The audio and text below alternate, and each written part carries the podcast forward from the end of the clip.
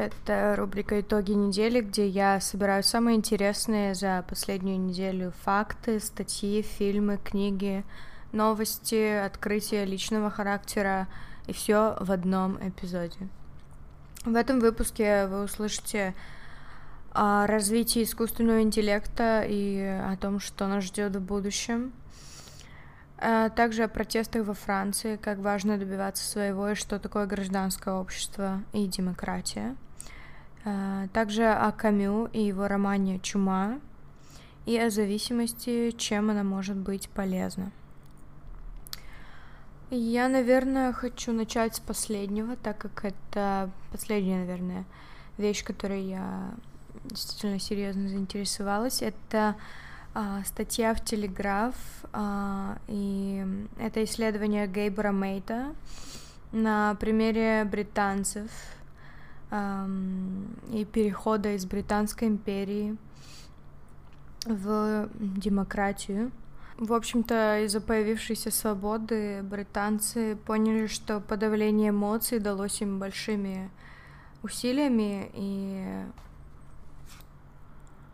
и в итоге подавление эмоций, в принципе, приводит к появлению какой-либо зависимости. А, нужно понимать, что зависимость это не проблема, а скорее способ решить проблему. Поэтому и подавление эмоций, которые мы не можем проявлять, это и есть наша проблема. И обычно мы ее решаем не тем, чтобы разобраться в себе и наконец-то высвободиться от них, а мы находим какие-то другие э, способы, как, например, появление какой-либо зависимости. Продолжительная зависимость может себя, тебя убить, а на короткий срок спасти. По крайней мере, так говорит именно Мэтт в своей статье в Телеграф, и это очень интересная теория. А в такой ситуации получается, что у некоторых людей мозг питается зависимостями, и Мэтт добавляет, что все мы имеем мозги, которые питаются счастьем, то есть мы рождаемся с а, мозгом, который мотивируется, находит новые какие-то, да, способы самовыражения а, для того, чтобы получить такое ощущение счастья, да. Но если этого счастья нет, то человек прибегает к наркотикам, потому что, в принципе, они тоже при их использовании, мне кажется, выделяется дофамин, то есть гормон счастья.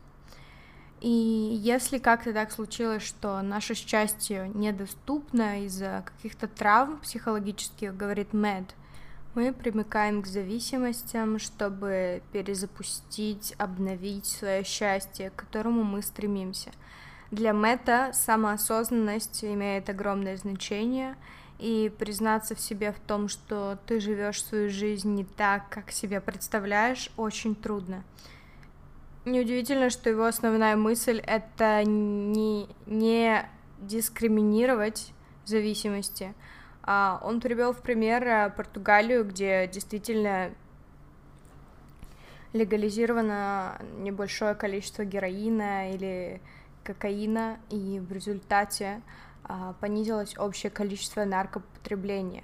Это звучит действительно ужасно странно, но факты есть факты, и действительно, если а, есть еще одно исследование, которое, кстати, это выпуск TED, um, TED Talks, uh, где Йохан Хари, uh, все, чтобы все, что вы знаете о зависимости, называется это видео, я оставлю также ссылку. Там он рассказывает о том, что если э, был проводился эксперимент, если крысу поместить какое-то пространство, где будет только вода и наркотики, обязательно эта крыса будет выбирать а, наркотики.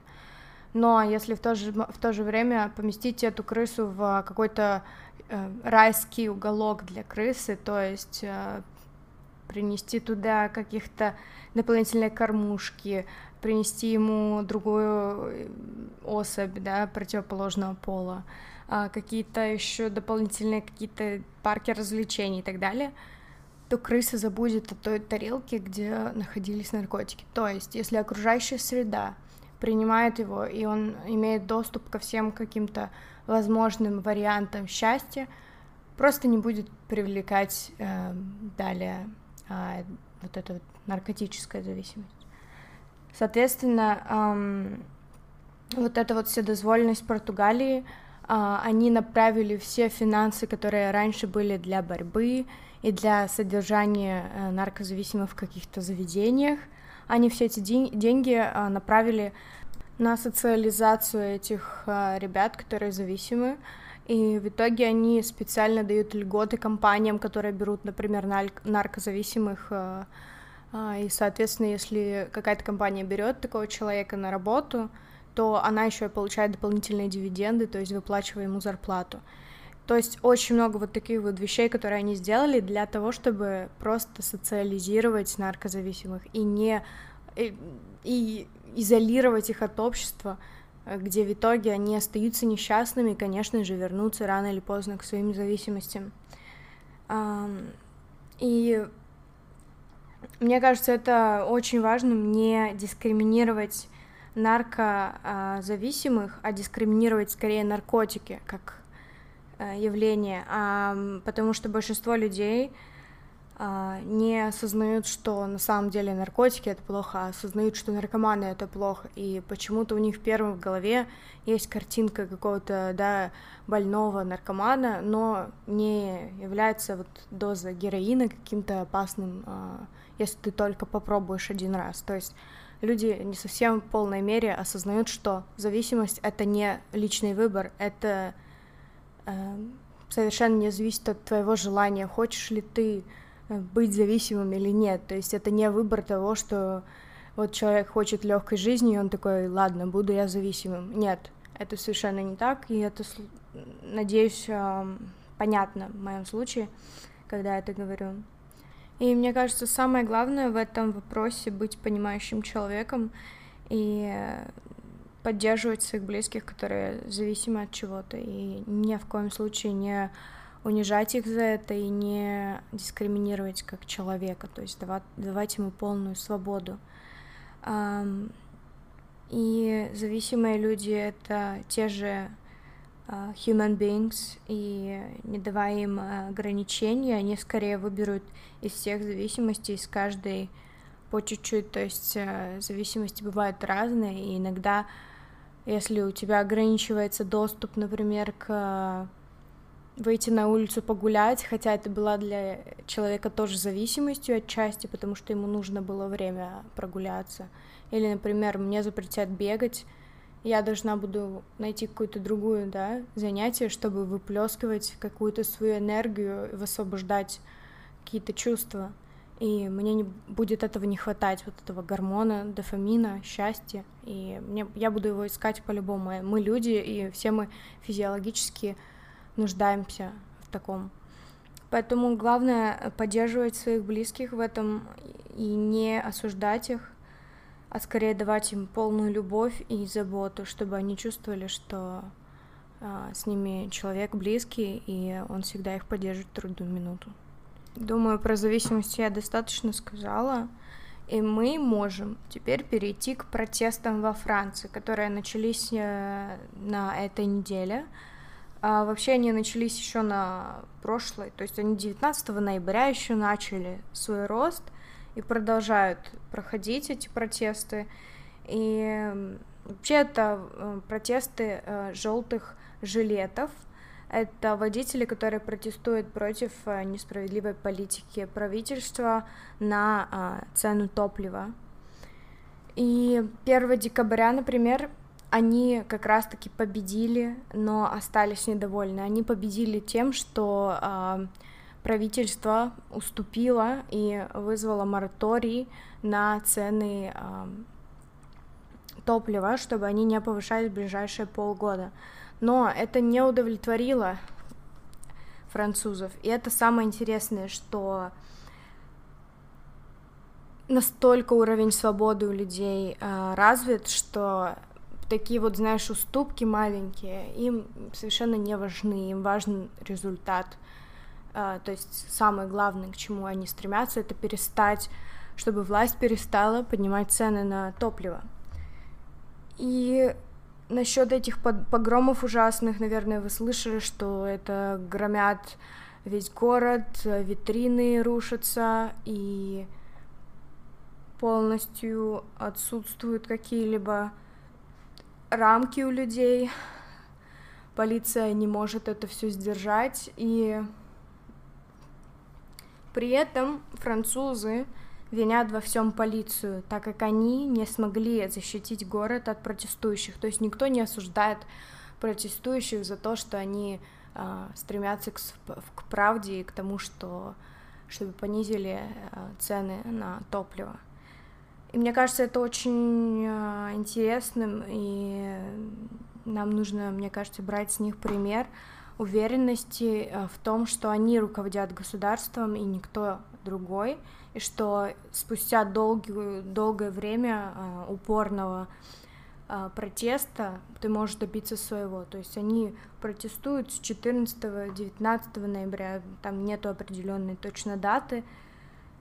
Следующее, о чем бы я хотела поговорить, это о развитии искусственного интеллекта.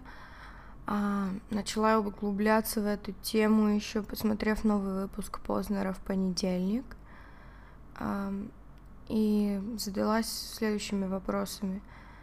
В первую очередь это вопрос законодательного регулирования этой проблемы. А второе это моральные принципы а, и чем будет заниматься люди, будут заниматься люди, когда их профессии заменит искусственный интеллект. А, если задуматься, создавая новый вид — мы можем увидеть в итоге, что этот интеллект превзойдет когнитивные способности человека. И с таким мышлением мы можем оказаться настоящим просто глупыми. Это господство на планете Земля станет исключительно станет исключительно с помощью интеллекта, а не чем-то другим, как человеческий разум, например. Потому что сейчас мы правим этой планетой, потому что мы сами самые разумные существа, в принципе. И страх в том, что мы, может быть, соз... станем сознательными существами, но искусственный интеллект в этом нас превзойдет не синхронизированный с интересами человека. И и искусственный интеллект дает способность управлять также нами, как мы управляем, например, некоторыми другими животными, которые не имеют достаточно много интеллекта. Например, да, тигры, когда в цирке ими дрессируются они и так далее. Какими бы они ни были сильными, из-за интеллекта человек побеждает. Мне кажется, следует задать себе эти все вопросы и постараться на них ответить. Я оставлю обязательно ссылку на интервью Познера с э, Ольгой Усковой. И обязательно оставлю еще ссылку на сайт э, где хорошо описана информация вообще основная, основные угрозы uh, AI, Artificial Intelligence. Я постараюсь найти больше русских источник, источников на эту тему. А следующим, о чем я бы хотела поговорить, это уже завершение всего. Это роман Чума Камю. Вообще, начала я его читать давно, и только собрав, добравшись, точнее, до четвертой главы, я действительно увлеклась сюжетами и стала по-настоящему ценить эту книгу и понимать ее масштабы. И основные какие-то моменты, которые я для себя отметила, и вещи, которые я сделала для себя выводами, это в первую очередь, что стыдно быть счастливым одному — когда такое случается в этом городе, которого, в принципе, который не отличался ничем от других городов, он был промышленным, люди зарабатывали деньги Но когда у всех вокруг становится, случается какая-то беда, ты, если даже у тебя все отлично, начинаешь чувствовать, что что-то не так. И это как раз-таки определяет нашу вообще жизнь. Мы социальные животные. Если вокруг нас жизнь хуевая, то мы никогда не сможем быть полноценными, счастливыми людьми, не обращая внимания на все окружающее. И поэтому очень важно не только, да, например, найти место, где ты счастлив, но и найти место, где вокруг тебя люди счастливы. А, также а, я выяснила для себя из этой книги, что безразличие, которое проявляется после тяжелого долгого труда, это нормально. И вспоминая четвертую главу, где главный герой уже э, борется с э, чумой на протяжении уже года практически, конечно же, у него не осталось сил на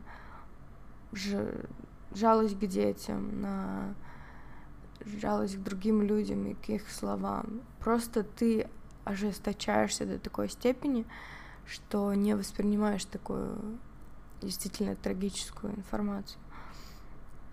При этом, конечно же, можно сказать о том, что нельзя думать, что человек просто становится да, бездушным и так далее. Просто ему требуется хороший отдых. Удивительно звучит, но да, человек должен отдохнуть и как-то вспомнить о том, что он все еще человек. Потому что адский труд, который они испытывают, мне кажется, это самое страшное, что может быть. Он действительно очерствляет людей. Также была тема о настоящем благородстве. Мне понравилась идея, что вообще мы все не делаем никаких подвигов, мы просто поступаем как люди. И меня это правда зацепило, потому что я именно так же считаю и никогда не пытаюсь доказать или что-то сделать так, такое, чтобы все остальные вокруг считали, что это какой-то подвиг. Мне кажется, вот это желание людей героизировать других людей, это какая-то попытка бегства от реальности и попытка идеализировать хотя бы одного человека, чтобы у нас как-то, да, было более доверчивое отношение вообще к людям, потому что мы знаем, что люди могут предавать, люди могут быть а, корыстными и так далее. И если мы героизируем одну личность, то в итоге на этом примере мы можем думать, что да, раз этот человек такой классный, а, идеальный, без ошибок, то, в принципе, мы можем довериться и другому человеку. Хотя на самом деле все эти идеальные люди были не идеальными, и у них была куча недостатков, просто о которых мы молчим почему-то, и которые вообще неизвестны никому. Это может быть на примере любого известного писателя, как Пушкина, например. Это может быть известно на уровне каких-то а, певцов, вроде ну, очень много примеров, где мы героизируем личность после ее смерти. Это очень странно, то, что мы делаем, поэтому я не признаю это, я считаю, что если ты, этот человек был как бы говняшкой при жизни, то говняшкой он и останется, даже если он умер. Или если у него были какие-то недостатки, они никуда не уходят, если он умер. То есть нужно всегда помнить и о преимуществах, и о недостатках, чтобы просто не строить себе никаких иллюзий, мол, некоторые люди вот полностью такие хорошие и так далее. Я в это не верю, по крайней мере. А, также поднимается там тема чума, в чума религии, Вообще э, она проскакивала э, по ходу книги, э, все эти проповеди. И интересно, что люди сначала начинают резко верить в религию и ходят в церковь постоянно и так далее. Но с течением времени они становятся более уставшими, и безразличными ко всему. И религия в данный момент времени просто становится каким-то ритуалом повседневным, но не, не как верой. Также там стоял вопрос, если ты верующий, почему ты обращаешься к врачу? И это тоже интересно. В итоге главный пастор, я не уверена, как там их эм, звание называется, но главный пастор в церкви э, умер, не обратившись к врачу, потому что для него было очень важно, что если он религиозный, он верит в э, Бога, который все все смерти уже предопределил, не нужно с этим бороться и идти против него.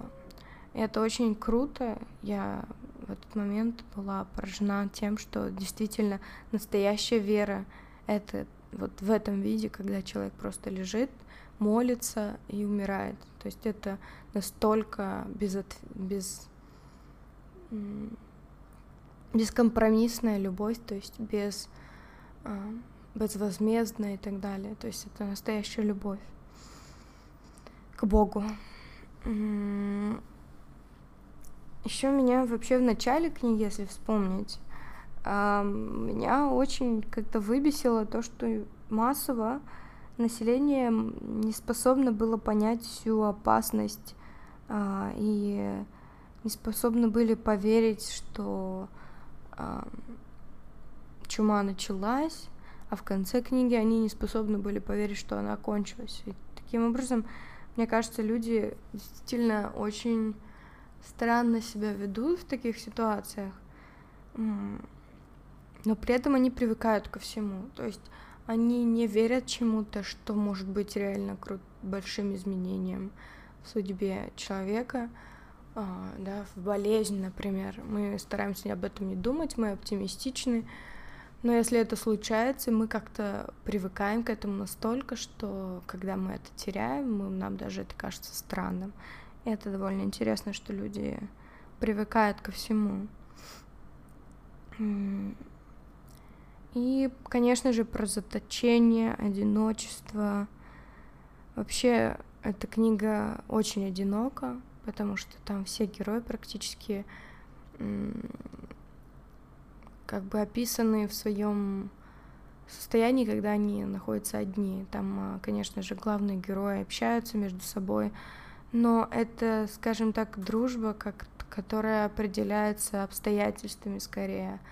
То есть эм, там был момент, когда началась настоящая дружба и между главным героем и Тару, э, не знаю, не буду уточнять, но это его имя. И это было интересно, что когда он погиб, главный герой действительно страдал от этого факта. То есть, мне кажется, даже такие обстоятельства, если приводят к какой-то там дружбе, то это действительно крепкие э, дружеские отношения, потому что когда вы соединяетесь в таких трудных моментах, вы боретесь с чумой каждый день, это обязательно приведет к тому, что вы действительно будете преданными друзьями. И вообще я хочу немножко сделать такой вывод. Это очень страшная книга. Она вообще не относится с пониманием к людям, которые ее читают. Здесь описана и смерть детей, и очень э, уродская ситуация в мире, в этом городе. Э, никто не пытался героизировать определенных личностей. Это очень объективная работа, что удивительно. И тем самым еще и страшная, то есть еще страшнее, потому что она объективная, это как отчет какого-то милицейского участка. И при этом все время у меня не уходила мысль от того, что, скорее всего, это описание войны. Чума — это очень похоже на войну явление именно тем, что это приходит совершенно всегда неожиданно, люди к этому не готовы, не хватает боеприпасов с этим бороться, и это как чума распространяется большими масштабами по всей земле, по всему городу, допустим, да. И вы такие осажденные, одинокие, а, находитесь в поле боя без какого-то желания участвовать в этом.